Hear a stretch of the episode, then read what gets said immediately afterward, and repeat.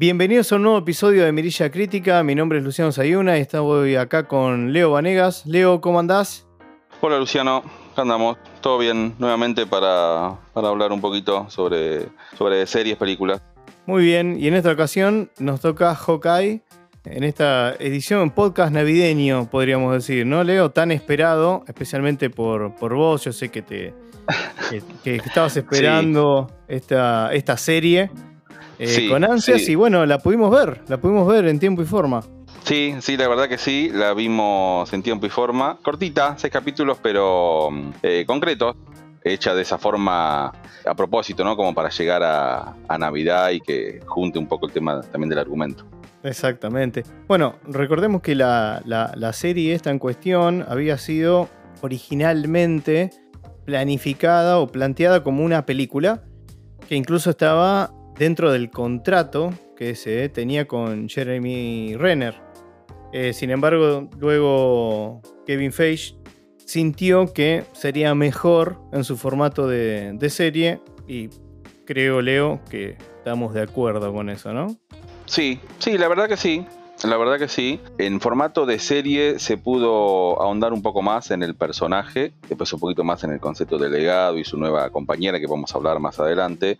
Pero yo creo que en película no sé si hubiera resultado. A ver, si hubiera estado buena, eh, Marvel Disney nos tiene acostumbrados a que los productos eh, son, son de una calidad de bueno para arriba. Pero al ser serie, como que se puede eh, integrar más detalles, agregar más personajes, otras cuestiones que a los fanáticos también les gusta. Y, tener personajes un poquito más, más concretos y, ver el origen, eso está bueno. Sí, coincido, Leo. Y bueno, un poco eso lo habíamos cubierto en, en, el podcast de Black Widow, cuando hablábamos, bueno, no hubiese sido mejor hacerlo una serie en vez de una película. Bueno, que de paso los invitamos a, escuchar ese, podcast. Me parece que en esta, en esta serie o miniserie, llamémosle, que bueno, se estrenó hace poquito, como decía Leo, justo para terminar o coincidir con, esta, con estas navidades, con esta navidad mejor dicho. Nada, la, la serie son seis capítulos de pongámosle 50 minutos promedio, hay capítulos que quizás duran 40 minutos, el último que dura cerca de una hora, en realidad una hora con los créditos y demás, son casi 50, así que promediando estamos en, en eso.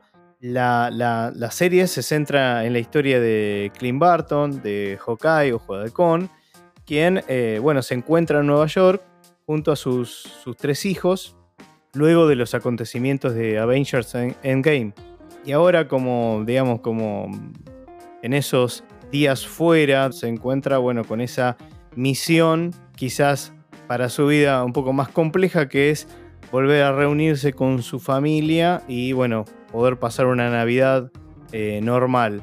Obviamente que esto no va a ser así, ya que se va a, encontrar con esta chica Kate Bishop, quien era una mm, fanática de, de él, ahí se muestra en la serie un poco cómo coincide con, siguiendo un poco también la fórmula de, Disney y Marvel en esta, en esta composición de series, en donde lo linkean continuamente con cosas que pasaron en otras series o, en las películas ¿no? de los Avengers, en este caso en 2012, lo que había pasado en Nueva York, y cuentan un poco cómo vivió ese, ese evento, ese episodio, esos acontecimientos desde chica y fue desde ahí que flechó su, su amor al héroe Clint Barton. Antes de continuar, y como hacemos siempre, vamos a aclarar que en este podcast van, vamos a seguramente, seguramente no, vamos a hablar con, con spoilers, así que ténganlo en cuenta si quieren seguir o no. Así que Leo, eso ya lo dejamos bien asentado para hablar libremente y que va a ser más jugosa nuestra charla, como habíamos, este, como siempre decimos, ¿no? Sí, sí, exactamente. Sobre todo esta serie, porque tiene un montón de, cuestiones, un montón de, no sé si giros, pero eh, aparecen personajes, se abren otros, otros argumentos y, hablarlo así, contando concretamente lo que pasa, es como más, más jugoso. Sí, sí, sí, tal cual. Aparte, aportan, digamos, creo que lo más jugoso de la, serie, quizás, ¿no?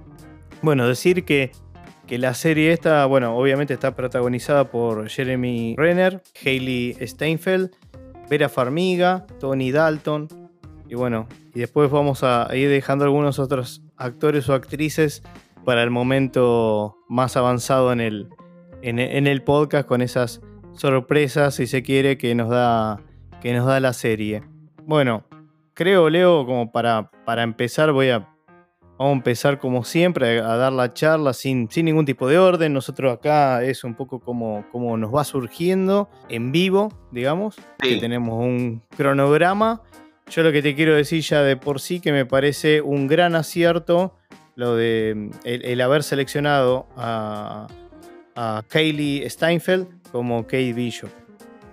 Sí, sí, la verdad, sí, la verdad que sí. Claramente esto, tanto Marvel como Disney eh, en, los cast actorales tiene bastante acierto, porque siempre que lo hacen no es para una, no es para una serie, para una película, para dos. Siempre piensan a futuro, en todo lo que hacen. En todo lo que hacen piensan a futuro. Entonces ya lo, empiezan a pensar con otras cosas que todavía no salieron, pero empiezan a pensar a ver cómo pueden interactuar y, y entonces eso hace que se elija bastante a conciencia y mm, obviamente la, tiene que haber química entre los protagonistas, ¿no? Eh, Ojo, de, Ojo de Halcón, eh, junto con, eh, Black Widow, eran los dos Vengadores que no tenían no tenían poderes, por así decirlo, sí, tenían, sí, tenían ciertas habilidades propias del entrenamiento, del paso de los años, tenían una historia en común, ¿no? Que se vio, que ya lo vimos en las películas. Y bueno, después esta, esta, esta relación de, gran amistad termina en, en, en, Avenger Endgame. Y ahora vemos a un Clint Barton, como ya, yo a ver, lo que lo, vi ya cansado, como en realidad como, ya como dejando atrás su lado de, superhéroe, de aventurero y centrándose un poco en la familia, como que ya no, no quiere saber más nada, quiere estar con la familia, incluso la serie arranca estando él con sus hijos en el teatro, en un musical, y está, mientras tanto, bueno, la, habla con la mujer que lo está esperando en la casa, pues tiene que llegar, eh, tiene que llevar a los hijos y después, bueno, y, eh, para llegar para, para pasar Navidad, para pasar Navidad eh, en familia. Y en el, justo la, la, obra de teatro en la que están, la que está con, con los hijos es una obra de teatro que simula todo lo que pasó con los, con los Vengadores, Vengadores 1. Entonces muestra así a nivel, a nivel cómico, pero, pero de con unos actores de teatro que, está muy bien representado, bueno, lo, que pasa, y sabemos cómo son las, obras de teatro representando eh, casos reales, así como las películas, como cuando te dice basado en hechos reales, como que se exagera siempre un poco. Entonces cuando él ve, él ve que pasa todo eso, como que lo mira como diciendo, no, sé si, no, sé si fue tan así, incluso en esa personificación que hacen los actores, aparece el hombre hormiga, cosa que él no estuvo el hombre hormiga en ese momento. Es, más, dice, pues si el hombre hormiga no estuvo. sí, sí, estaba, estaba ofuscado. Igual ahí, leo como para acotar, creo que Hawkeye o digamos el personaje de Clint Barton, es un poco lo que me parece que desde, digamos, desde, desde, la dirección, desde el producto, estaban, estaban representando un poco al espectador, a nosotros, como diciendo, mira esto, ¿no? Porque él es como que no quería estar ahí, se sentía incómodo, no quería ser reconocido, siempre fue bajo perfil, del tema por algo es, e, es, un personaje que tampoco, más allá de que tampoco quizás sea, a ver, al lado de un Iron Man, de Hulk, de Thor, de Capitán América, Hawkeye queda, al no tener poder, no tener nada, la, vestimenta tampoco es llamativa como para decir, bueno, por lo menos me gusta el traje, siempre fue como el, el paria, ¿no? Sí, exactamente. Incluso mm, en, en, Avenger, en la primera, es ese uno, que lo Loki toma control de él y, y, lo hace lo hace malo por un tiempo. Igual recordemos que la primera aparición de Ojo de Halcón en las películas es en Thor, en la primera de Thor. Sí, ya quedó tan atrás eso que parece que pasó una vida, ¿no? Sí, y, lo, y estaba bueno cómo, cómo lo incluyeron, porque lo mencionaron con el nombre Clint Barton, no lo, no lo mencionan como Halcón, pero bueno, fue una sorpresa realmente que, para los que conocemos el personaje, que lo, que lo mencionen, pues ya era, era como que ya lo tenían en cuenta. Claro. Y bueno, acá creo que coincidentemente, y creo que incluso, no quiero hablar por vos, Leo, lo vas a decir mejor, pero digamos, ambos no pensábamos, no teníamos fe en esta, en esta serie. Nos entusiasmábamos un poco con decir, bueno, pero al menos, por lo menos son seis capítulos. O sea, si van a hacer algo, ya sabemos que va a ser algo muy concreto, muy.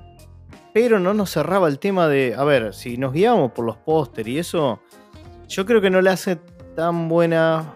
No le hace mucha justicia a lo que termina siendo la serie. Eran muchos póster recalcando demasiado, por ejemplo, la figura del perro, el gorrito navideño. Como que parecía muy infantil en cierto punto, muy familiar. Sabemos que estas fechas y sobre todo, bueno, obviamente respetando su propia cultura. En Estados Unidos se hace mucho esto de... El tema de la Navidad se vive muy fuertemente y... Sí, sí, exactamente. No recuerdo si tuvimos alguna... A ver, desde que empezamos con toda esta movida de Marvel, desde Iron Man 1 y por ahí un poquito más atrás con alguna otra, si alguna de estas películas... Navidad. Eh, rozó, la, sí, rozó la Navidad. Creo que no. No tengo recuerdo, te diría... si me apuras, mi respuesta sería no. Pero claro, no sé. sí, por eso, la, la, mía también. Entonces, Disney, claramente Disney, no digo Marvel, digo Disney, vio, vio esta, esta necesidad de, poner la serie en, este momento puntual y hacer que coincida justo para, para la Navidad, que mm, para la serie es un plus, eh, sumado a lo que vos comentabas recién, que a mucha gente le gusta en esta época ver películas y series con esa temática claro. a mucha gente. Recordemos que exactamente hace un año se estaba estrenando la película, la segunda de Wonder Woman, y le fue agregada al final una escena navideña que me parece que no tenía y se le agregó un poquito la fuerza, como para hacer coincidir. Sí, por el estreno. Exactamente, por el estreno, para hacerla coincidir con, con, la, con la Navidad. Exactamente. Entonces, sí, sí. Esta, esta serie en lo personal me pasó lo mismo que con la película de Brad Widow.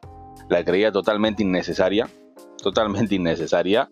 Sí, la de Brad Widow me parece como que el personaje se lo merecía, se lo merecía por todo lo que, por todo lo que, lo que fue el personaje. Ojo de Halcón, en cambio, si hacía una película, eh, me parece que no lo, no la meritaba. Sí, una serie para explotar un poquito más una etapa, una etapa del personaje. Pero sinceramente no le tenía, no sé si decir que no le tenía fe, porque es muy raro que a esta altura Disney o Marvel hagan algo que no esté, que no esté bueno, pero no, no, me llamaba la atención. Eh, la, iba a ver, obviamente, eh, porque además estaba a mi favor que era corta, eran seis capítulos. Seis capítulos, uno por semana, eh, era a mi favor. El primer día, mm, el día del estreno, en, la plataforma, pusieron dos capítulos, el uno y el dos, y vi los dos capítulos.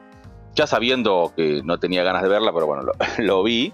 y sinceramente me costaron mucho. Los dos primeros capítulos me costaron muchísimo me aburrí, pero porque era claramente lo que yo, esperaba que fuera. Eh, no mala. no mala. No una serie mala, vamos a aclarar eso, no, no, esperaba una serie mala, sino una serie aburrida para mi gusto, con temática navideña, o sea, justo lo que, no, lo que yo no quiero ver. Entonces, eh, vi eso, me encontré con eso. Claro. Sí, sí. A, ver, creo que, diste en la tecla. Yo capaz que me expresé mal cuando dije esto de que le teníamos poca fe. Poca fe quizás, poca fe no porque vayan a hacer algo mal, que esté mal o que sea de baja calidad, sino que capaz que no es lo que nosotros quisiéramos ver o también que nos interesara tanto, tanto ver. Yo honestamente, como vos decías, viste los dos primeros capítulos, me acuerdo que me lo comentaste igual, obvio, y me decías que como que te costaban y a mí eso ya como que dije, upa, Digo, bueno, si ya arrancamos así. Pero bueno, yo en mi caso las vi normal. No me pareció como que, digo, uy, me reenganché. Pero me pareció normal, bien. Digo, bueno, bastante bien para lo que yo esperaba. Que capaz es. Los dos primeros. Esperaba. Los dos primeros. Estamos hablando.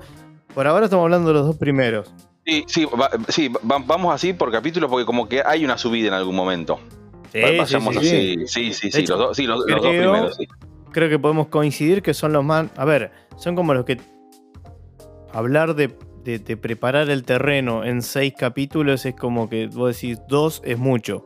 Pero es como que te hace ese, planteo, ¿no? O sea, como empiezan a mostrarte los personajes, como te decía, un poco de la historia arranca directamente. Si mal no recuerdo, Leo, corregime, pero creo que la serie arranca con ella de chica, ¿no? Con esto que, comentaba al principio, con los hechos de 2012. Entonces, Sí, mostra- mostrando lo que pasa, lo que pasa en ese momento y ella como eh, encariñándose con ese vengador que mm, es el que, le Exacto. pare- el que le pareció más humano también, porque eh, eh, estaban todos en ese momento ahí. Y era claro, como que el, que le pareció, el que le pareció más humano. Y esa lo eh, la marcó para la exactamente. marcó, la marcó a futuro. Y, y bueno, de- ahí te marcan, bueno, cómo, cómo- cómo es el, el- el presente de esta chica, de Kate Bishop, con, con su mamá, bueno. Y por otro lado, lo que mencionabas de, de Clint Barton, con sus hijos, intentando pasar la Navidad, bla, bla, bla. Después en el segundo capítulo, ya, creo que en el segundo capítulo ya arranca, claro, el segundo capítulo ya arranca con, con estos los, ya empiezan a lidiar con esta mafia de, Con los mafiosos, los de los, trajes de, de- de deporte. De depor- de deportivos, exactamente. Esos que en un momento hacen referencia a los excéntricos Tenenbaum. No sé si viste esa película de Wes Anderson, que, es- que está con Ben, Aff- eh, Ben Affleck, con Ben Stiller y compañía. Yo me acuerdo haberla ido a ver al cine, tenía gran, gran reparto esa peli. Y es verdad, te- eh, parecían eso, porque ellos se vestían así. Y esa banda, esa, esa banda de mafiosos que usaban equipos deportivos, tienen sus cosas, porque por un lado, como que nunca te llegas a, a creer lo malo que son. Y ahí estamos otra vez con ese amor-odio entre los chistes que se hacen y no, esas... Pero como que, como que le caen a la serie, como que le van bien a la serie igual, no lo veo como algo malo, no es lo que más me gusta a mí. Pero, mm, qué sé yo, ya ahí, También ya en que ese capítulo, sí, Sí, eh, eh, hay que tener en cuenta también que está asociado con lo que es el personaje de Ojo de Halcón, ¿no? Es como Claro. que hay que, baja- hay- hay que bajarlo un poco a tierra y también teniendo en cuenta a Kate Bishop, está bastante nueva en todo esto.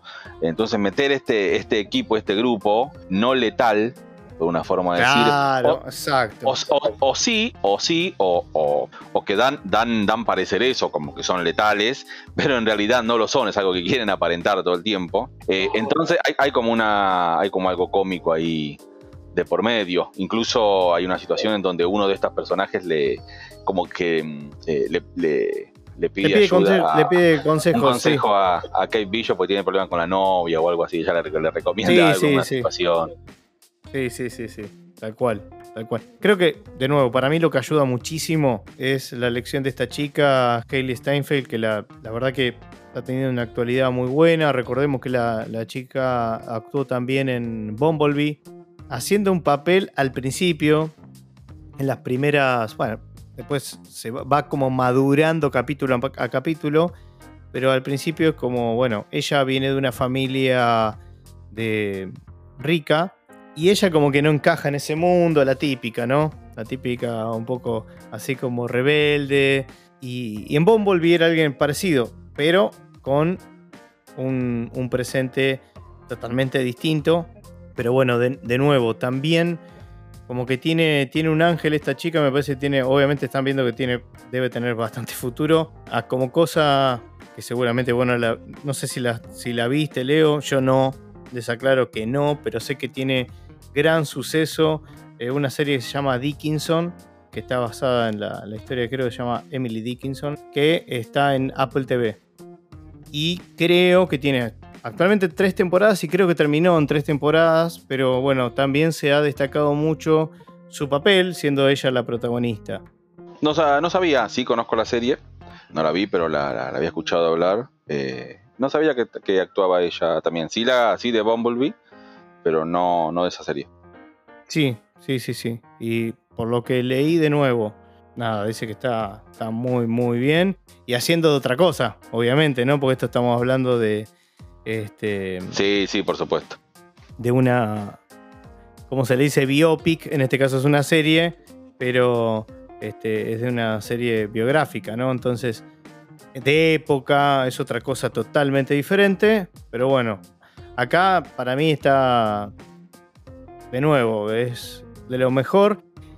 Creo que Clint Barton, bueno, eh, Jeremy Renner es, un buen actor y, se nota y, y creo que está bien acompañado. Me gusta que la redención que le hicieron al personaje también, eh, sin ser algo súper descollante, creo que genera como otro vínculo con, el espectador a lo que dejaron las películas de los Vengadores. Como que lo hace que llegue más a, nosotros el personaje. Sí, sí, es verdad. Lo que yo noté es un, eh, un Clint Barton, eh, como lo dije al principio, ya un poco cansado, todas las, todas las aventuras y eso que tuvo con, con los Vengadores y bueno, la, la, pérdida de, de, su amiga Natalia. Entonces ya no, o sea, no quiere saber más nada, quiere estar con la familia eh, y tampoco tampoco se vislumbra eh, algún otro villano que esté dando vuelta, ¿no? O sea, no, no, no se vislumbra por ahora, entonces él eh, quiere, quiere descansar. Entonces muestran bastante esa, esa faceta, Esa faceta. post, eh, post endgame. Incluso mm, a lo mejor en, en algunas series más adelante o películas lo, lo explotan un poquito más a esto.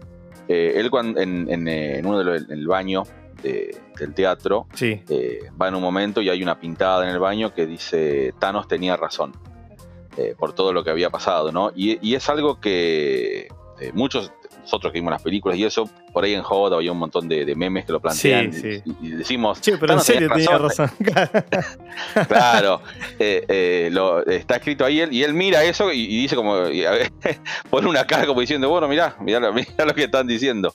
claro, claro, exacto. Y, después eh, están en una. en la casa de una eh, pariente, creo que es tía de, de Kate, y están tomando café, té, algo, y tiene una taza Tiene que una dice lo taza mismo. que dice lo mismo, sí, sí. dice ya creo que es en el.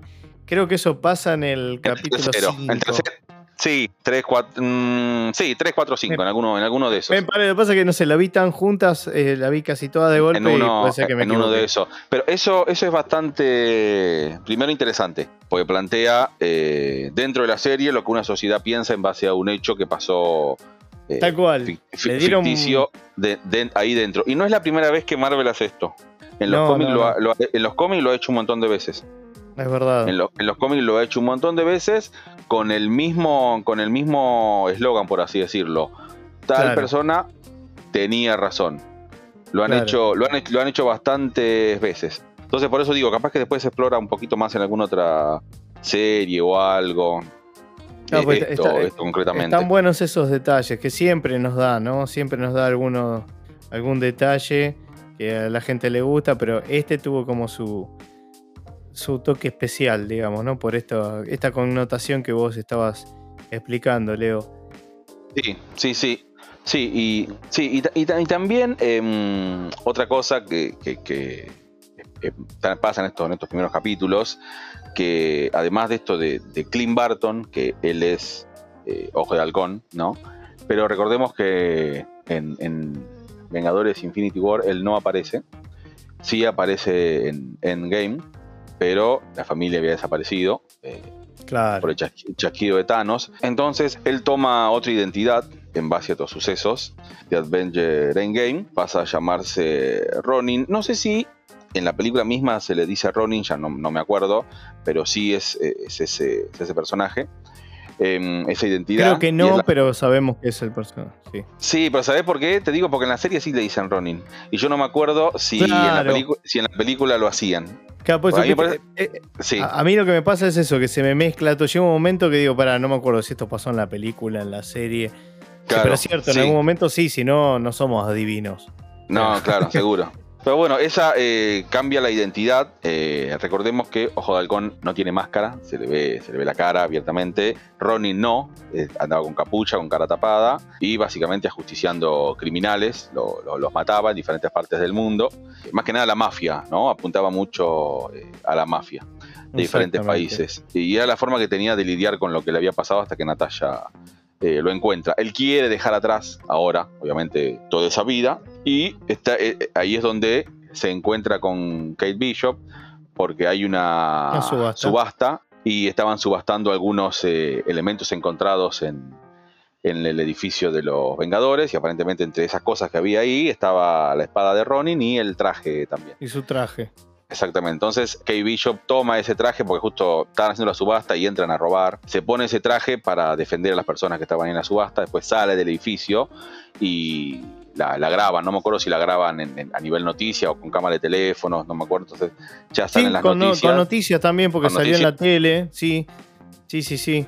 Y esa, digamos, esa es la clave en donde después va a converger Clint con Kate, tendría que ser, ¿no? Porque este grupo de, mafiosos lo van, a, a buscar pensando de que es la verdadera Ronin, o el verdadero Ronin, digamos, porque no saben quién está debajo de la, de la máscara, y es ahí en donde interviene, esto era el capítulo 2, en donde interviene Clint Barton y la salva de algún modo, de algún modo digamos, Kate igual se la había bancado bastante bien, pero la, salva y donde ahí es donde empieza su, su, historia, o empiezan su historia juntos, ¿no? Sí, ahí empieza su historia juntos, que él no está acostumbrado a tener compañero, trabajó solo siempre y ahora al encontrarse con esta chica que tiene que defenderla inicialmente, se encuentra con que tiene que defender a una persona que no es una persona normal, por así decirlo, es una persona que es eh, muy activa y a su vez es, como fanática de él. sí, además eso tiene ciertas habilidades similares a las de él con el arco. Eh, entonces eh, quiere, quiere hacer como de un vengador más, ella quiere hacer lo mismo que él todo el tiempo. Pero bueno, acá creo de vuelta, creo que me parece que en la serie lo que está que dispara es un poco, y después te lo voy a dejar eh, expandir, digamos, el, término, el término no, el, el concepto este de, de legado que vemos nuevamente acá en Kate Bishop.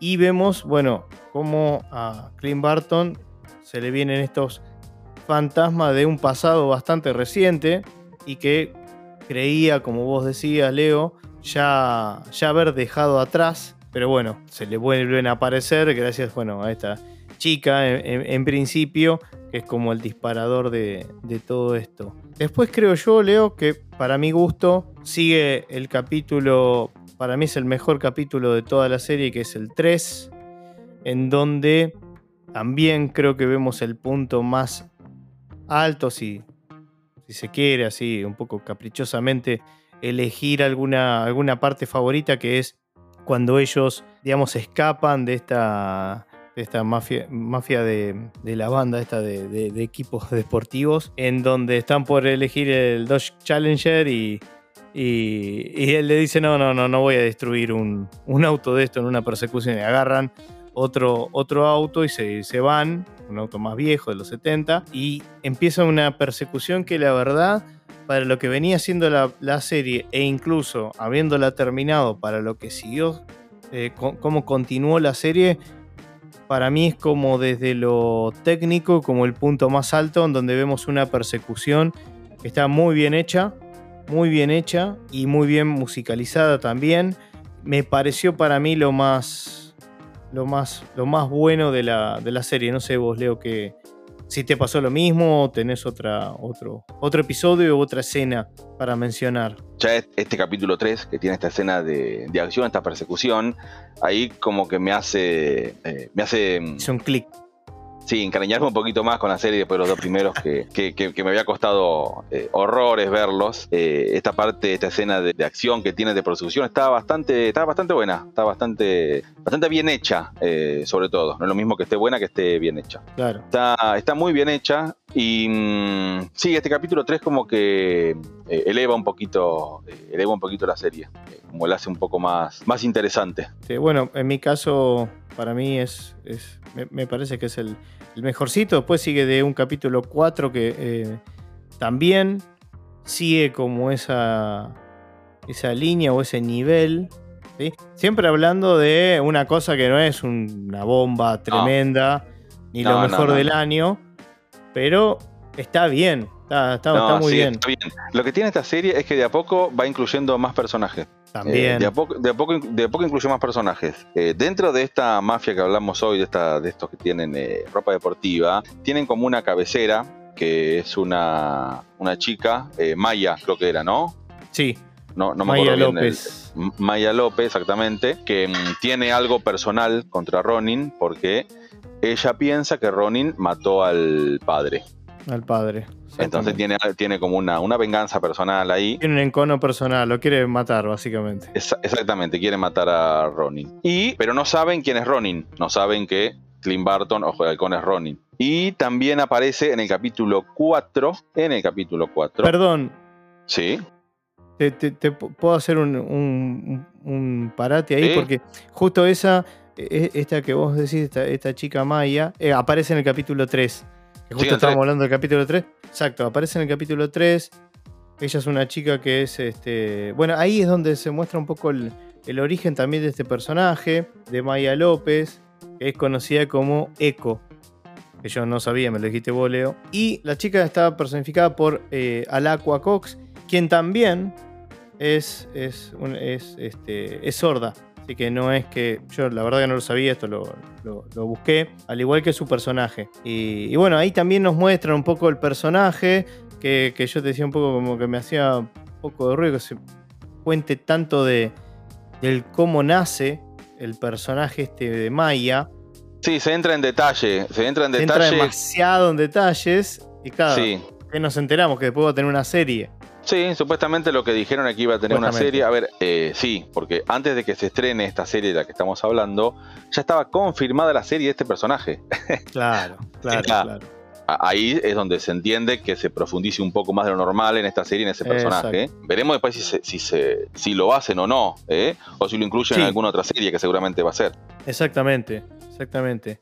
Pero lo que sí me sorprendió y, digamos, no me gustó. Tengo, tengo sentimientos encontrados realmente con esta serie, con Hawkeye, porque de nuevo voy a destacarlo nuevamente. Me parece buenísimo el personaje. A ver, eh, el personaje, sino esta chica me parece que es el toque que le da, y estoy hablando de Jaylee Steinfeld, le da como el, toque a la serie y, creo que es lo más justamente destacable. Después en materia de personajes, algo que mucho no comentamos es que Kate pierde al, papá en estos eh, en, los sucesos estos de en los acontecimientos de 2012 de los Avengers.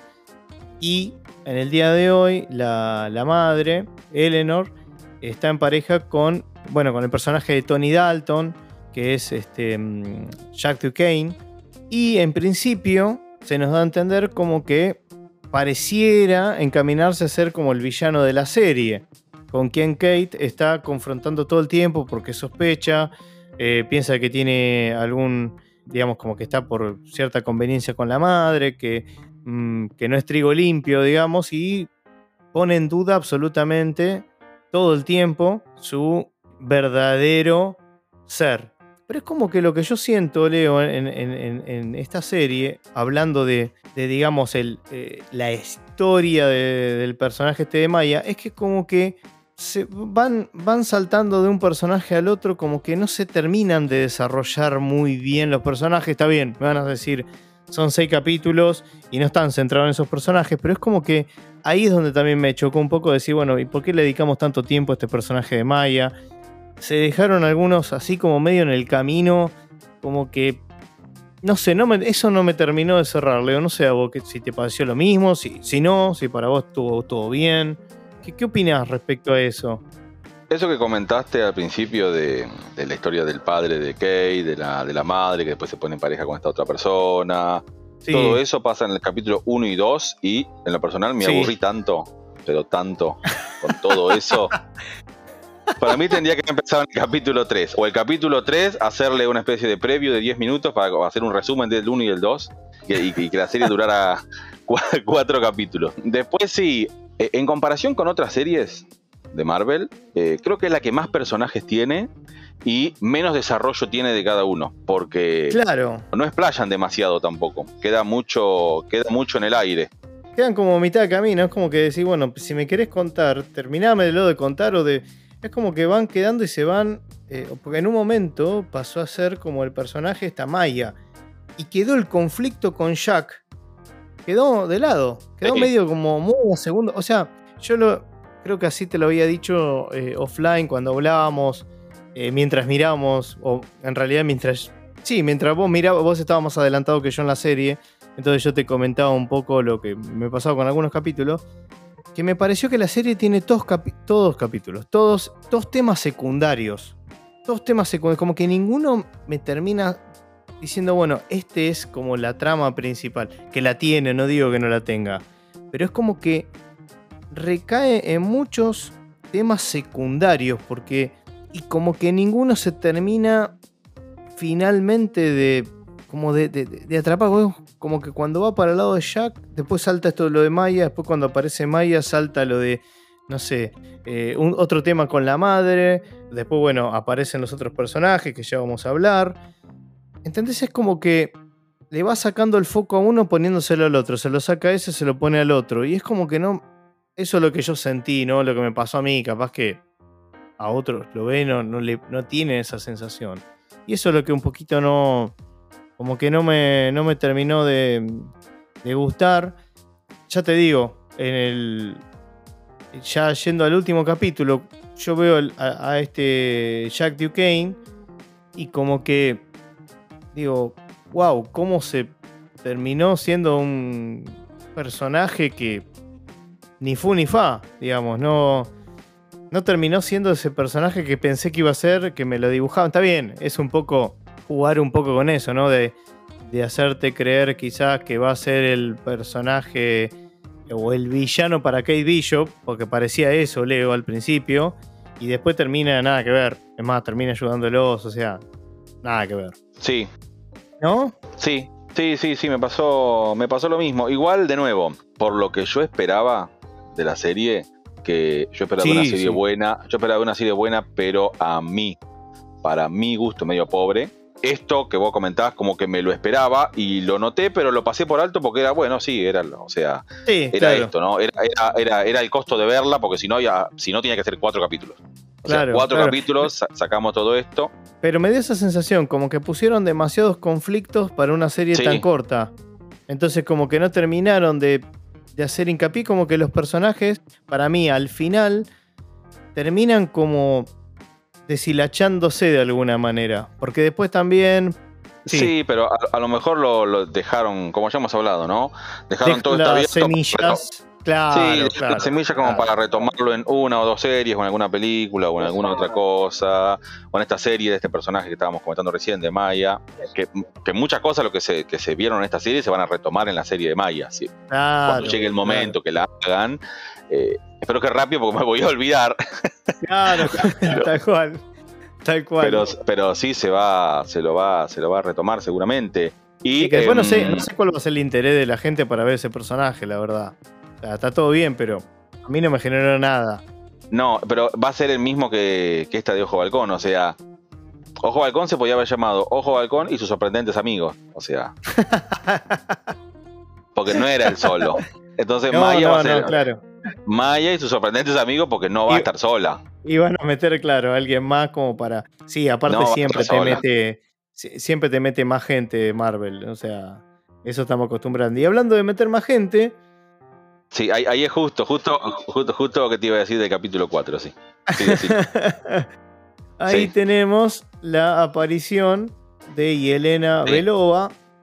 eh, Exactamente. La nueva Black Widow, llamémosla así. Nuevamente eh, hace su aparición Florence eh, Pugh. Y bueno, ahí la vemos interactuando con, con Kate. Me parece que ahí hubo buena química entre, los, entre las actrices, bueno, el- los personajes, que era un poco lo que vos este, me comentabas. eh, Leo, que, te- que eso te había gustado. Sí, muy buena química, muy buena química entre ambas.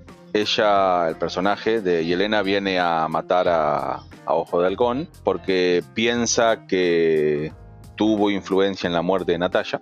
Que eso lo vimos en Black Widow. Leo, Lo ¿te vimos en, acordás? exactamente, lo vimos en, lo vimos en Black Widow. Y que sabíamos que iba a aparecer acá. Porque, a Sí. ver, cuando terminó Black Widow así, vos- lo que decíamos era, bueno, ahora va a ir por Hawkeye.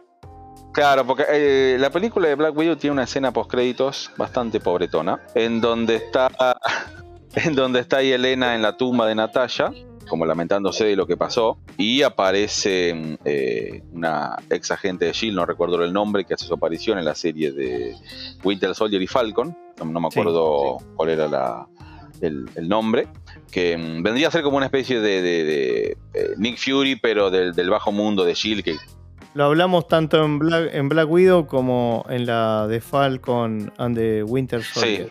Sí, sí, entonces bueno, como que le plantea que, que el que tuvo relevancia en, en- en lo que pasó con Natalia era, era Clint Barton. Entonces ella va, ella va y Elena aparece. Valentina Alegra de Fontaine, me acabo de acordar, Leo.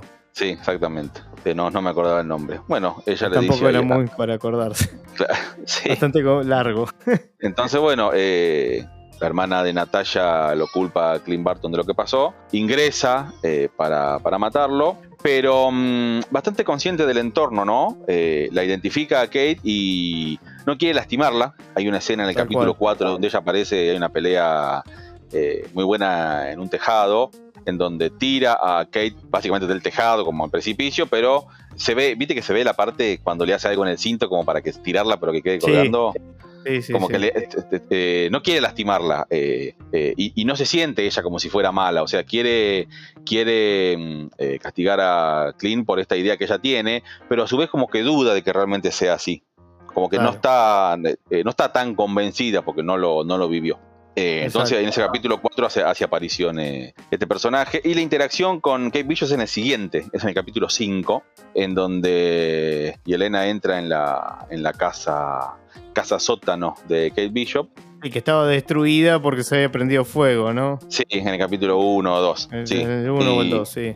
Y bueno, tienen una interacción ahí muy, eh, muy buena, muy interesante, que denota la química que tienen eh, ambas. Eh, muy sí, buena te la- digo una cosa, y me ahí. encanta, me encanta esa, ese, ese, ese acento ruso rarísimo que le mete al personaje. No sé, a, a mí me gustó. Sí, eh, cuando las cámaras se apagaban, seguía hablando con ese acento. Ah, sí. Pero no, como, sí, sí, pero sí, como para, para practicarlo, porque ella no es estadounidense, ¿no? Ella que ella No, no, no, ella es inglesa. es inglesa. Sí, pero ese acento, ese acento le queda, le queda muy bien.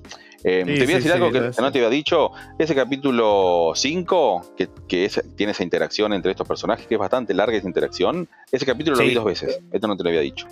Apa. Dos veces. el 5, me adelanto, seguramente después lo vamos a decir.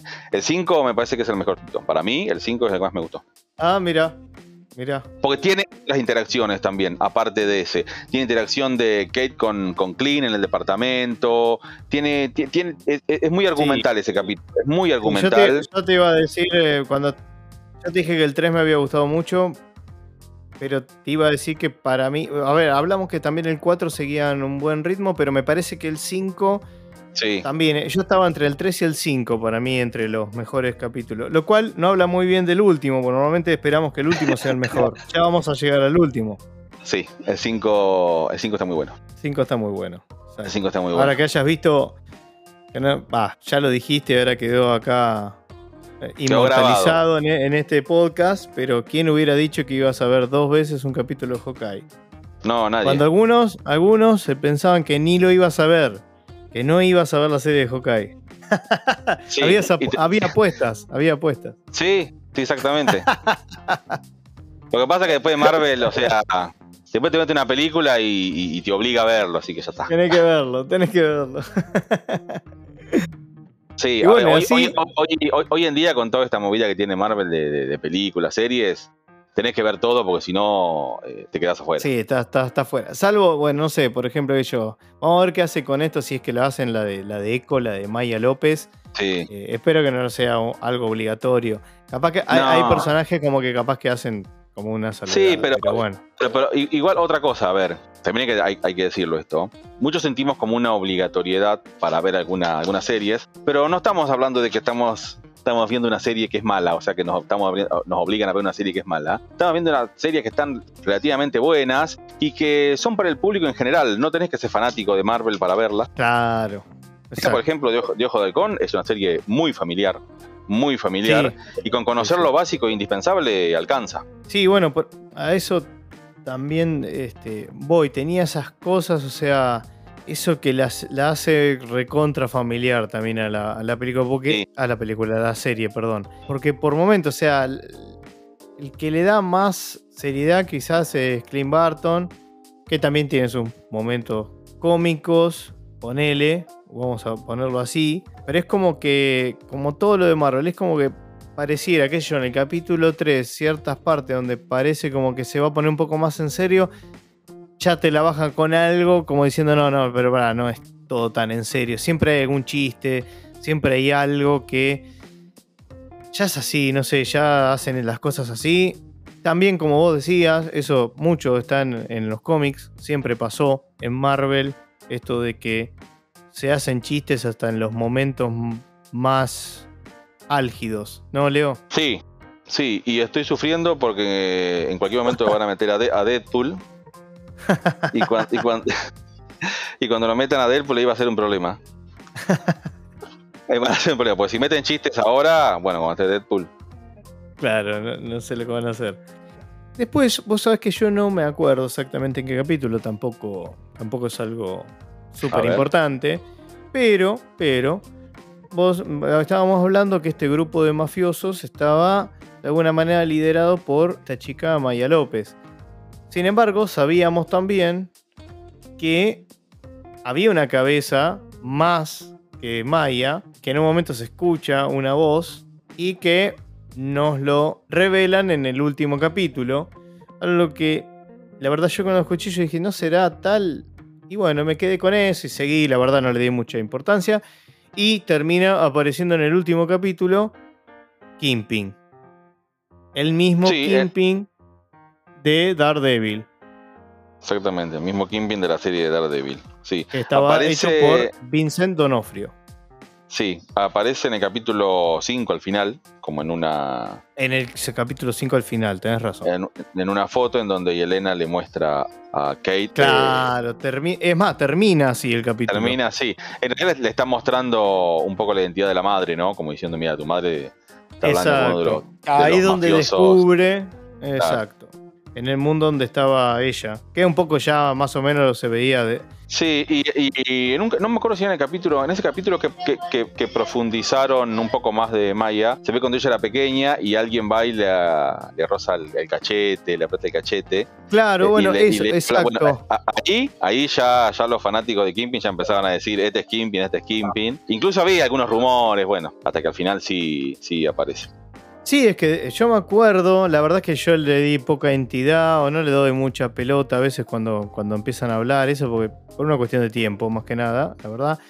Pero me acuerdo que se, se había dicho de que Vincent Donofrio iba a volver a ser de Kingpin, ni hablar Sí, cuando ya habíamos visto tráiler o se habían filtrado imágenes, bla, bla, bla, que iba a aparecer Daredevil en la película de, de Spider-Man, iba, iba a volver el mismo actor y todo, como que, bueno, casualmente, casualmente la aparición de Kingpin fue, creo que un día, bueno, sí, las- el, el capítulo 5 creo que se estrenó el 15 de diciembre y Spider-Man, ayúdame Leo, fue el 16 que se estrenaba mundialmente, 16, 17. sí, 16. 16, bueno.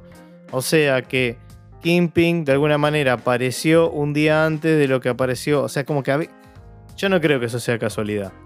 No creo que haya sido casualidad eso. Eh, capaz que es muy rebuscado. Pero espera, ¿qué, está- qué estabas mencionando de la. Estabas mencionando la. Estabas mencionando a Daredevil recién. Claro, claro, porque supuestamente que no la vi, la película de Spider-Man. Se decía antes del estreno y todo que iba a aparecer el personaje. No Daredevil como Daredevil, sino. No me sale el nombre del, Sí, el Matt Murdock. Es Matt Murdock, no me salía, Murdock. gracias Leo. Matt Murdock que iba a aparecer Sí. como abogado ahí, una cosa así. Vos, sa- vos- vos sabés que mm, una semana antes de que estrenen esta película de Spider-Man, que dicen que es la reveladora, que tiene un montón de cosas, el multiverso, bueno. Una semana antes, Marvel mismo publicó el primer minuto, minuto y medio de la película. Eso no sé si lo habías visto vos. No, no lo vi, no lo vi. El Es más, no el- el- sabía. Publicó el primer minuto, minuto y medio, que, o sea, termina la 2, donde Misterio descubre que Spider-Man es Peter Parker, y ahí nomás arranca la, la 3, ¿no? La nueva. Ah, O sea, mira. no, no pasa el tiempo. Ahí termina, eh, eso se ve, mm, se ve en, en- en ese minutito, o sea, es, viste que termina la 2, eh, Misterio revelando eh, sí, Peter sí, Parker, sí, sí, sí. y ahí nomás arranca la 3, y hay un minuto que, no, o sea, no se ve qué es lo que se ve, se ve eso mismo como termina la, la 2 y eh, Peter, que Spider-Man eh, escapando de la gente como quiere ve- verlo y eso. Y Claro. esto, esto lo digo porque salió públicamente, no sé, te digo, es, es un Sí, minuto, sí, sí, sí, medio. sí, tal Y- cual. Y, y- y en eso que está escapando, pasa este, con la telaraña, ¿no? Por edificios y pasa por un cartel enorme que es una propaganda del eh, musical de teatro Rogers. Que es lo mismo, Ah, lo mismo, vos, es claro. lo mismo que el capítulo 1 de Hawkeye. Con lo cual, entenderíamos que pasa casi en paralelo porque Claro. no, no, no sé, no, no sé si la película Spider-Man tiene algo en Navidad, pero, eh, o sea, pasa, pasa, pasa ahí, ¿no? O sea, Pasa ahí. Sí, sí, sí, sí, sí, sí, entiendo. Pasa ahí. Buen, muy buen punto, Leo. ¿eh? La verdad que eso eh, yo no lo, no lo tenía, así que genial, genial. Y bueno, estábamos volviendo a, a lo- a- a- al, cap- al último capítulo, El capítulo 6, sí. que me dejó eh, más o menos, o sea, tienen partes que están buenas. Bueno, finalmente después hay algo que no nombramos, no sé cómo la dejamos pasar. ¿Qué cosa? Eh, vale, siempre algo se nos va a escapar, obvio. A veces son. eh, del perro no vamos a hablar. Pero No. sí de la gente esta, de los que hacían como juego de rol en vivo en el parque. Sí, Eso para mí es de Disney de cajón. sí. Para mí, ¿eh? Bueno, hay, Ah, hay otra vos- cosa. ah, Sí, Ah, hay Hablabas otra- de cosas de, de fa- de familia. Bueno, No sé, sí. para mí me parecían totalmente innecesarios esos personajes. Sí, en determinado, sí, en determinado momento se pierde la espada de Ronin y justo cayó en manos de, uno, de un grupo de personas que hace juegos de rol en vivo en un parque. Pues Clint Barton va a recuperarla, lo obligan a jugar a ese juego. Es, es- es medio gracioso, a mí me pareció aburrido. Igual esa, está- esa parte está buena, ponele. Sí, creo que, creo, que, es- creo que es el capítulo 2, sí, yo, sí. Eh, Sí, Sí, sí. pon- pon- ponele que Ponele, ponele. Claro, sí, ponele que sí.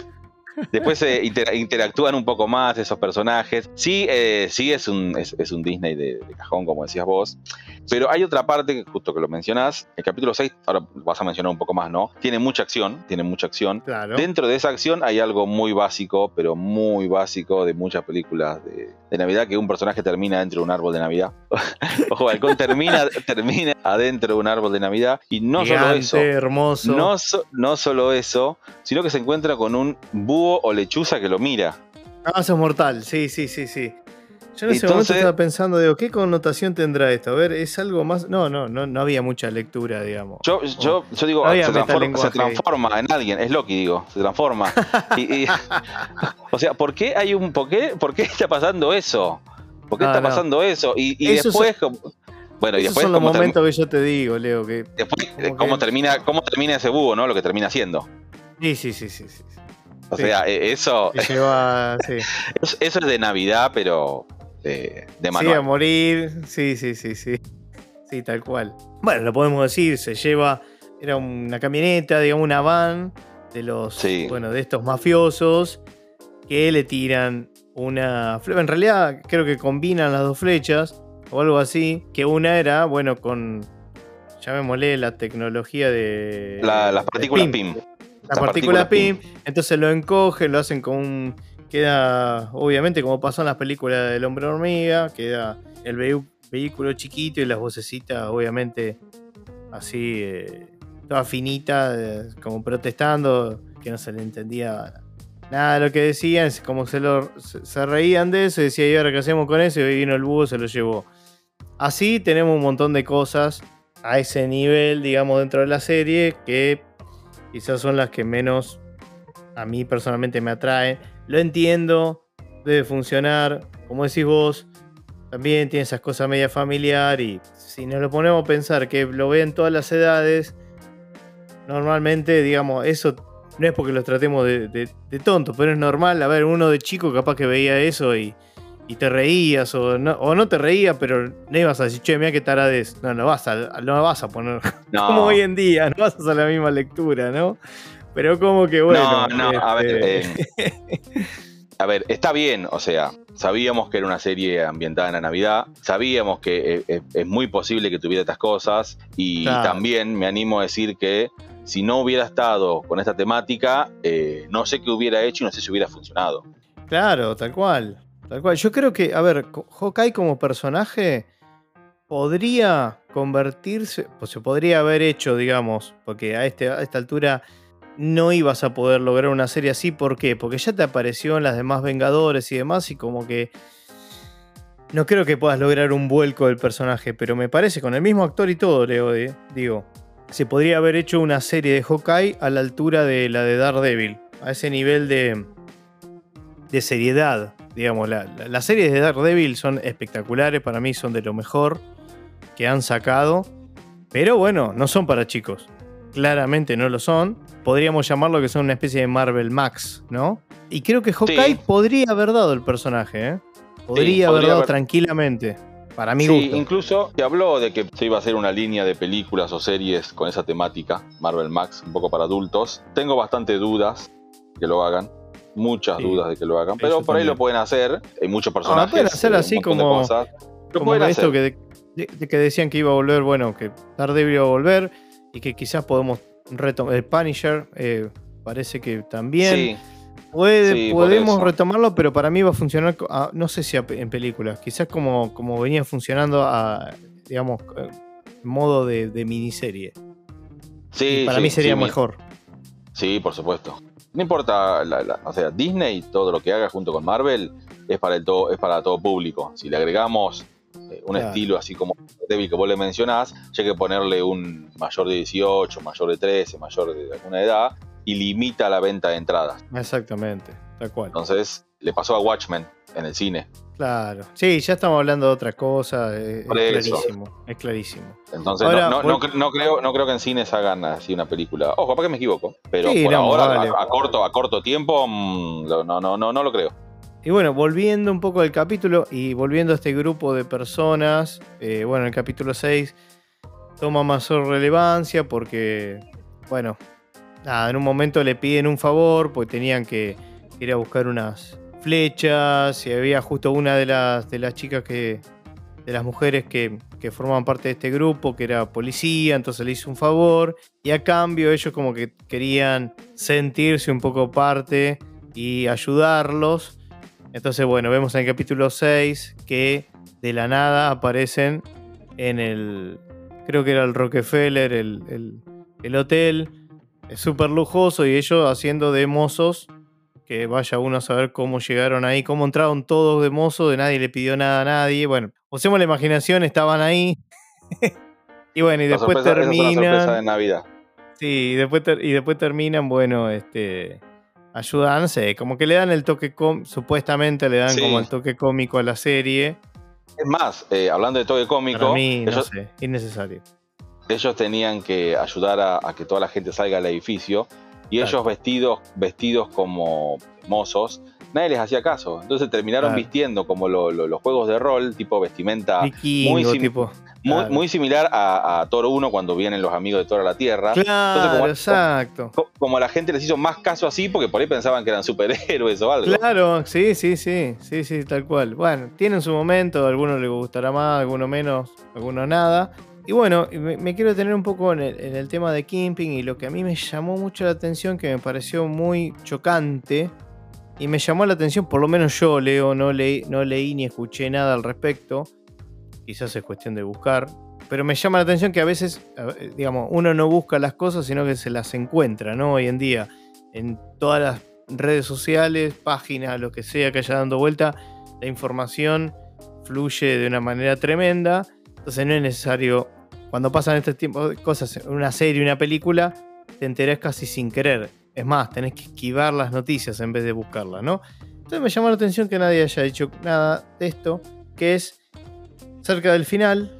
Vemos a Kimping que se va a enfrentar a Kate Bishop. Estaba a todo esto saliendo Eleanor, iba la mamá de Kate, se iba acercando cuando lo que vos decías, que iban, que iban desalojando el hotel y demás. ¿Por qué? Porque, bueno, ahí ya, digamos, se encontraron todos. Estaba Yelena buscando a Hawkeye. Después estaba el otro ruso también que, que lo quería matar. Quería matar a, a Eleanor y a, y a ellos. Bueno, en fin. La cuestión es que a la hora de escapar se sube a su auto y ve que el chofer está, creo que tenía un tiro en la cabeza estaba muerto. Y ahí viene Kimping y arranca la puerta. Kimping muy a lo cómic eh, en Hawkeye, lo vemos muy a lo, cómic, digamos. Para mí el personaje está buenísimo. En Daredevil lo vemos muchísimo mejor. Le vemos, bueno, se le cuenta un poco los orígenes, cómo llega a ser quien es y es fantástico. Pero bueno, acá en un momento cuando está confrontando con, con Kate Bishop y está Eleanor encerrada ahí en el auto, vemos que Kimping va a me imagino, bueno, pegarla, agarrarla, qué sé yo, a Kate. Y de la nada, de un segundo al otro, aparece el auto chocándolo, el auto en donde estaba Eleanor, chocándolo, manejado por ella, que ya estaba en el asiento de atrás.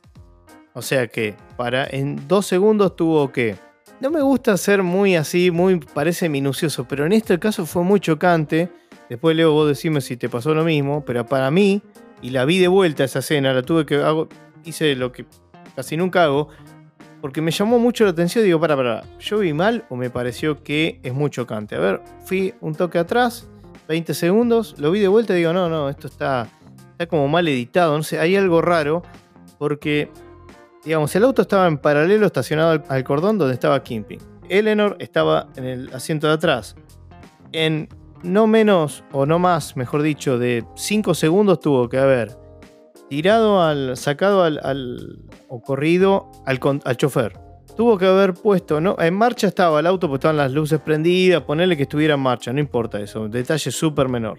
Tuvo que haber movido el auto, tuvo que de estar en paralelo, ponerse perpendicular, tomar carrera y embestirlo. O sea, imposible que haya pasado eso. No sé, Leo, vos qué viste en eso. ¿Te pasó lo mismo? ¿No? ¿No te diste cuenta? ¿Lo dejaste pasar? ¿Estabas prestando atención a otra cosa? ¿Qué, qué, te pareció? Me llamó la atención que muchos esperábamos que apareciera Kimpin y de golpe venga alguien en un auto que salió de la nada y lo choque y lo tire. Me llamó. Sí, que en realidad no salió de la nada, estaba estacionado al lado pero sí, viene de la nada en el sentido de que, no tenía coherencia que aparezca así. Claro, o sea, no es por buscarle un fallo, ¿no? Sino. Eh, no, no. Le, prestamos atención a, a toda la serie, a todo el entorno, y tratamos de ver un poco la, cosa lógica. Ahora, si vos me decís, algo así ya lo hablamos, me parece, en, otro podcast. Yo pensé que estábamos en el espacio, ah, puede pasar cualquier cosa. Ahora, eh, estábamos en la calle con un auto, vos lo explicaste muy bien. Entonces, de golpe, como que lo choca. A mí como que me, agarró de sorpresa por dos cosas. Un, poco eso de, uh, ¿por qué lo, uh, lo chocaron? Ya está, listo. Lo liquidamos, seguimos. Aparece bien la escena del búho, cerramos la serie. Pero, mm, y después la parte que vos mencionás también. Eh, entonces, como que me llamó un poco la atención. Después la dejé pasar, como diciendo, bueno, ya está, lo chocaron, veremos cómo sigue. Pero me llamó un poco la atención. Como que la vi de, de, otra serie, o sea, de otro lado, como que no correspondía. Como que no correspondía, exacto. E, es raro, porque, a ver, problemas de, mm, de continuidad hay en todas las películas, en toda la serie, y yo soy el peor en eso. Yo no me doy cuenta de nada. Che, ¿te fijaste que tenía en el brazo izquierdo y ahora tiene el derecho? La verdad que eso no le doy mucha importancia, siempre y cuando obviamente no la tenga y no sea muy, muy saliente. Pero esto, esta escena, creo que cualquiera que la veo se, se va a dar cuenta y le va a parecer chocante, porque, Leo, tal cual, lo que dijiste vos, jamás te hubieses esperado que venga un auto y lo choque así de la nada y que... No un auto, ese auto. O sea, y no se escuchaba ruido, nada, que era súper silencioso, hasta que se, convirtió en ruidoso cuando apareció bueno, nada. Y la verdad que eso también me, bajó un poco eh, a este capítulo, porque digo, mm, viste, como que eso no me, no me terminó de gustar. De todas maneras, a ver, el episodio, salvo eso, después está bastante bien. Cierra, como más o menos uno esperaba, digamos, la serie, ya con su nuevo, su nuevo traje que tanto eh, jodían un poco durante la serie. y algo que para destacar, va a destacar, mencionar en realidad, que en todas las series y películas siempre se jugó un poco con los, los trajes clásicos de alguna u otra manera, como vimos en WandaVision, cuando para Halloween ellos vistieron como los primeros trajes de sus personajes.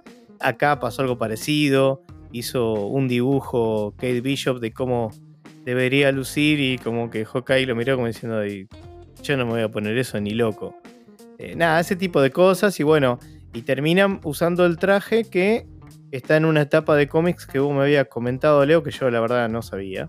Tampoco estoy muy, no soy muy, muy fiel menos a este personaje, pero me habías, me habías comentado para algún interesado quizás que esté escuchando el podcast, Leo, eh, qué etapa debería leer de Hawkeye tiene mucha relevancia en esta serie la etapa de Mark Fraction de, Ojo de Halcón, en la cual se le da como una vuelta de rosca al personaje. Se le cambia un poco la indumentaria, se le pone un indumentario un poco más realista.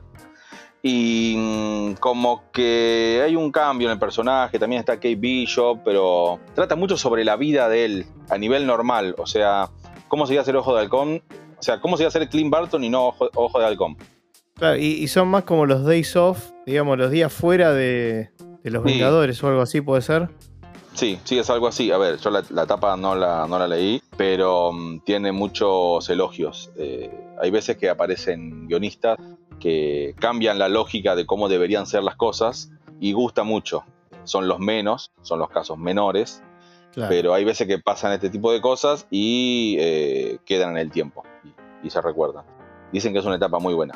Y no es corta, es una etapa medio, medio extensa, pero concreta, o sea, eh, es una etapa de autor, como se le dice, como se le dice ahora. Muy, muy tranquilamente podríamos hablar de una novela gráfica. Muy bien. Y una, una cosita para, para, comentar, cuando aparece Kimping, muy llamativa, como que me fue muy llamativo la, la, vestimenta eh, que tenía y obviamente sobresaliente para que denote por sobre todo el, el, entorno y eso. Esa vestimenta la eligió puntualmente el actor y es la misma que lleva Kimping en un cómic de Spider-Man llamado Negocios Familiares. Exactamente la misma. Ajá. Exactamente la misma. Me parece que está buenísimo como está personificado. Ya lo habíamos visto antes de una manera nefasta a Kimping, que lo hacía este actor que ahora no, recuerdo el nombre, fallecido, el de Milagros Inesperados. ¿Te acordás que era un Kimping negro? Sí, me acuerdo, me acuerdo. No me puedo acordar. Eh, eh, ¿En qué, película estaba? Que no lo recuerdo. El Kimping negro. Fue la primera vez que vimos a Kimping, digamos. Sí, la primera vez que se veía eh, a Kimping. No, a ver, esa película me gustó, no me pareció mal. Lo que pasa es que era, era otra época, era otras cosas. Sí, no, no, estábamos hablando de, otra, de otro momento. Pero no me puedo acordar ¿En qué, ¿En qué película lo aparece él como Kingpin? En la de Daredevil. En la película de Daredevil de Ben Affleck. Ah, en la película de, en la película de Ben Affleck. Exactamente, claro, claro. que también, que en esa película también aparece Happy. Tienes razón. Pero en ese momento hace de. ¿Cómo es el compañero de, de Van Murdock? No me acuerdo los nombres ahora. Hoy justo eh, no, yo tampoco, no, me acuerdo. Me, lo, me, lo, acordé. Foggy, Foggy, Foggy, creo. Foggy, Foggy, Foggy. Bueno, en, en, esa, en esa película, este, este, actor hace de, hace de Foggy y Ben Affleck hace de Matt Murdock. Sí, igual estamos, estamos apelando a la memoria. Podemos errarle, porque la verdad que esto, de nuevo, no estaba preparado, entonces, pero no, no, esto, es así porque lo. Sí, sí. No, lo, leí, lo leí, lo leí, es así, es así. Es, eh, hace, ah, hace, de Foggy. Sí, sí, sí. Hace, sí, sí, sí, no, Foggy sí. A Foggy sí me acuerdo. No me acordaba de esto que vos comentabas, pero sí, el personaje Foggy sí por, por la serie, que es buenísimo. Es buenísimo en la serie de Daredevil. Sí. Así que bueno, no sé, Leo, si tenemos algo más para comentar antes de pasar a las calificaciones. Sí, dos cositas. Una era ese concepto de legado que estábamos hablando. Sí.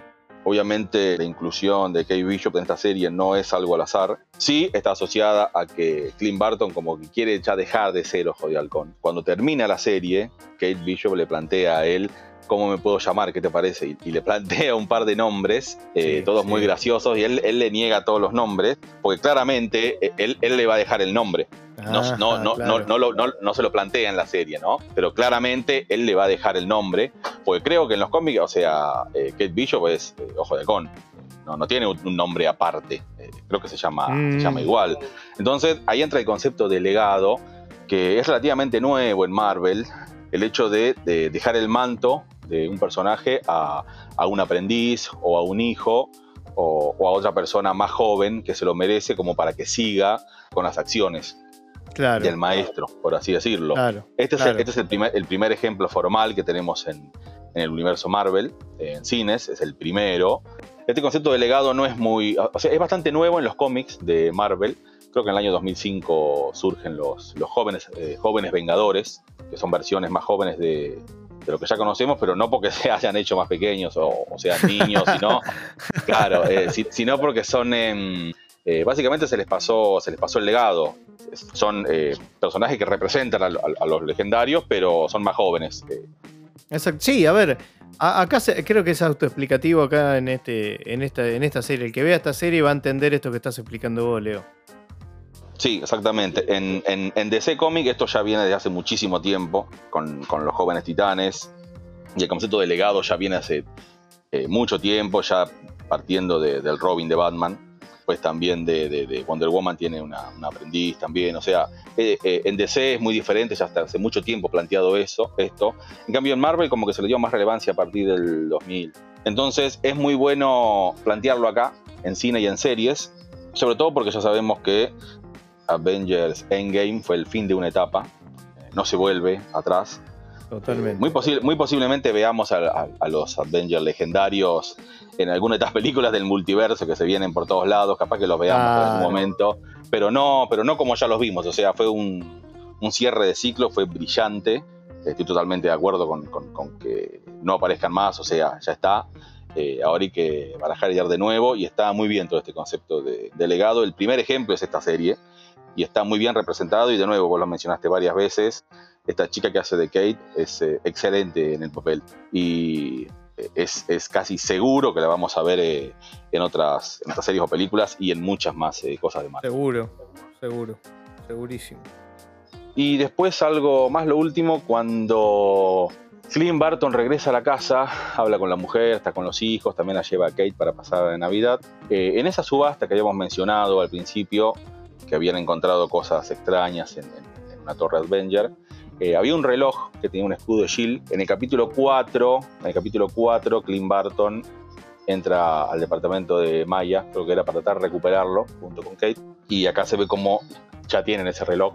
Y Clint se lo entrega a la mujer, como diciéndole, mira, encontré este, este reloj que es, que es el tuyo. Eh, trata de cuidarlo así no se te pierde de nuevo. mucho. Sí, sí, claro. Lo, lo, dan vuelta y atrás tiene el logo de Shield y el número 19. Eh, lo que se daría a entender que la mujer de Clint Barton perteneció a Jill en algún momento, seguramente ahí se conocieron ambos.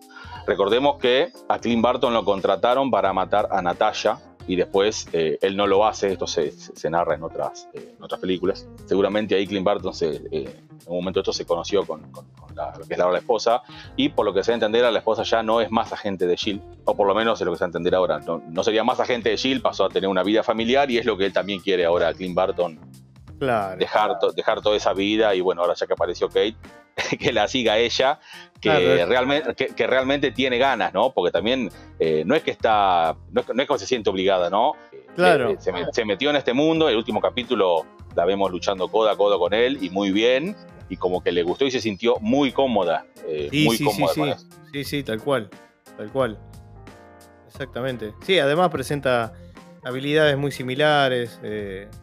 sí, exactamente. Así que está todo, digamos, toda la serie te lo muestra como para decir, fíjate que desde comienzo al fin, como, bueno, ese, ese crecimiento del personaje, como para ya cuando terminó la, serie, al terminar la serie, te dejan un personaje ya dentro de todo consolidado y con el ok de Clint Barton, básicamente.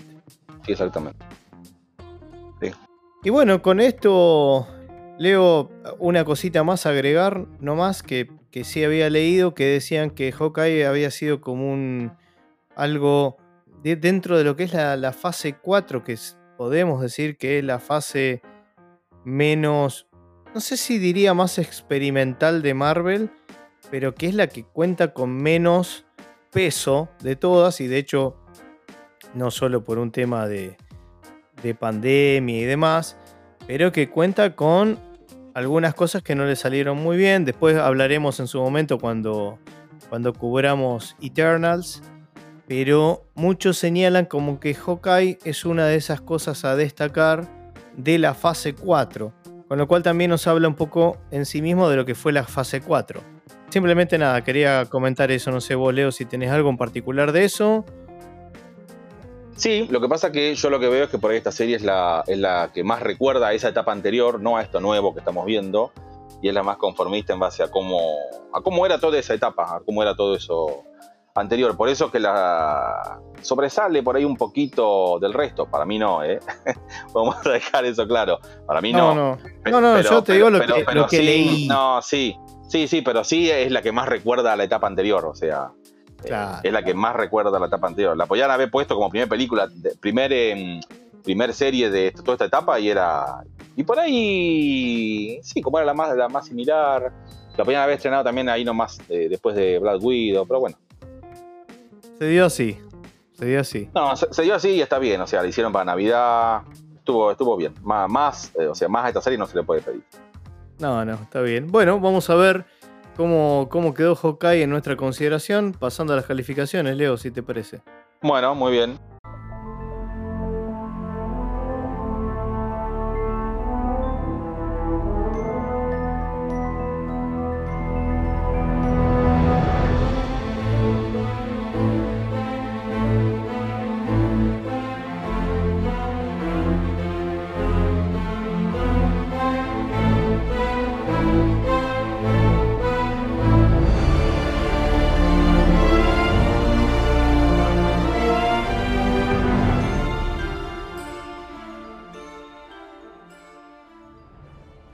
Mí son tres mirillas.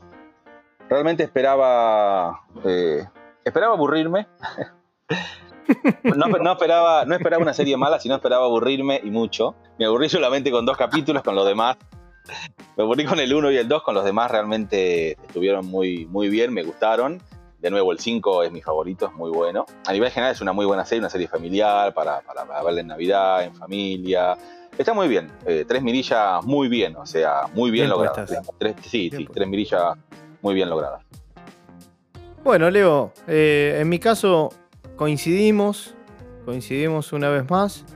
Para mí son tres mirillas, también bien puestas, ni más ni menos. Para mí, para la serie, para lo que yo esperaba de la serie, lo que fue, con algunas cositas que me gustaron más, algunas cositas que me gustaron menos. Quizás hasta te diría en algún punto, hasta estaba pensando, digo, bueno, ¿por qué no 3.5? Pero de repente se encargaba algún que otro, eh, alguna escena, alguna cosa en, en, alguno de los capítulos a decirme, no, está bien, con tres mirillas estás bien. y nada, me parece que son tres mirillas sólidas. Fue más de lo que esperaba. Es difícil saberlo, no esperaba mucho tampoco. A ver, creo que nos extendimos un montón hablando y, estuvo muy buena la charla. Y creo que ahí está toda la, toda la explicación de por qué nos parece este un, buen puntaje. No es para nada una serie que, que podría decir no la veas, mírala. O sea, desde nuestro lugar me parece que es una serie para, para ver. En mi caso particular, que no le pasó a Leo, a Leo le aburrieron mucho los primeros dos capítulos no así el resto, pero sí los dos primeros. En mi caso, la verdad tengo que decir que no, me aburrió ninguno. Así que después son seis capítulos nomás. No es que se van a comprometer tremendamente. Sabemos que hay un, millón de productos dando vuelta, un montón de series, pero entendemos a este punto que si seguís las series, películas de Marvel, no vas a dejar pasar Hawkeye, te va a aportar, te va ya hablamos de, personajes también que. Bueno, si llegaste a este punto, quiere decir que no te importa ver algo con spoiler o no, pues si no, me imagino lo habrás parado cuando, cuando arrancó. Pero, digamos, siempre tiene esas conexiones con, las demás películas y series y a todo seguidor es una de las cosas que, les gusta, así que creo que, que Hawkeye es, es, una serie que merece ser vista por lo menos por eso y también para darle una especie de cierre al personaje de Clint Barton. Así que con eso, Leo, creo que ya podemos ir cerrando el podcast de hoy. Sí, exactamente. Bueno, recuerden que nos pueden seguir en Instagram y en Spotify, también en otras plataformas digitales de podcasting como Google Podcast, Apple Podcast y Pocket Cast. Bueno, Leo, una vez más, un gusto haber, haber tenido esta conversación, este, tener este podcast y nos vemos en la próxima. Exactamente, nos vemos en la próxima. Un saludo para todos. Dale, saludos, hasta luego.